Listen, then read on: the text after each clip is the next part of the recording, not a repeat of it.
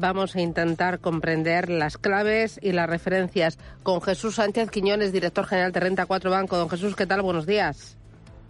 Buenos días. ¿Y hoy del mercado qué esperar?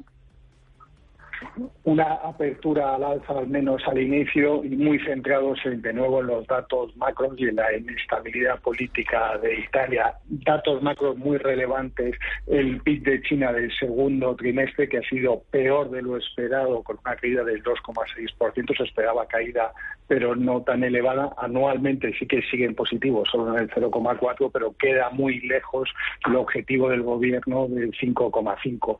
Está teniendo y se ve muy claramente la política de COVID cero, mientras se aplica, hace mucho daño a la economía. Ha habido una mejora muy notable en el mes de junio y la continuidad de esta mejora dependerá de si vuelve a haber episodios en el que se confinan algunas partes de China. En Estados Unidos también vamos a conocer hoy datos eh, relevantes. Ayer vimos subida de precios de producción y hoy tendremos indicadores adelantados de julio que se prevé un deterioro adicional de datos de la encuesta de Nueva York y también de la confianza en la Universidad de Michigan y ventas minoristas que sorprendentemente sí que siguen bastante fuertes. Y no cabe duda que en Europa la atención va a estar muy centrada en Italia, pese a la dimisión de Draghi, el presidente de la República eh, no la ha admitido y habrá que ver si consigue formar un nuevo gobierno o si vamos a elecciones anticipadas, lo cual podría crear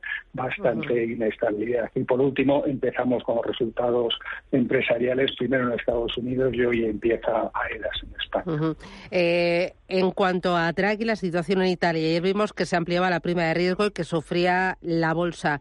¿Cuánto más puede verse penalizada la bolsa italiana y esto puede frenar de alguna manera los, planes del Banco Central Europeo de subir tipos de interés?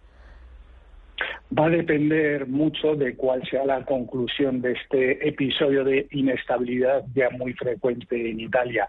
No va a impedir que el Banco Central Europeo suba los tipos de interés, pero en el caso de que se apruebe este el plan antifragmentación, o sea, es decir, evitar que suba las primas de riesgo, será difícil que en una situación así Italia pueda aceptar una determinada condicionalidad. Por eso es muy relevante la inestabilidad política en Italia y si se consigue reconducir o si vamos a unas elecciones, lo cual sería lo peor tomado por el mercado, al menos en el corto plazo. Muy bien, Jesús Sánchez Quiñones, Renta 4 Banco, gracias, buen negocio.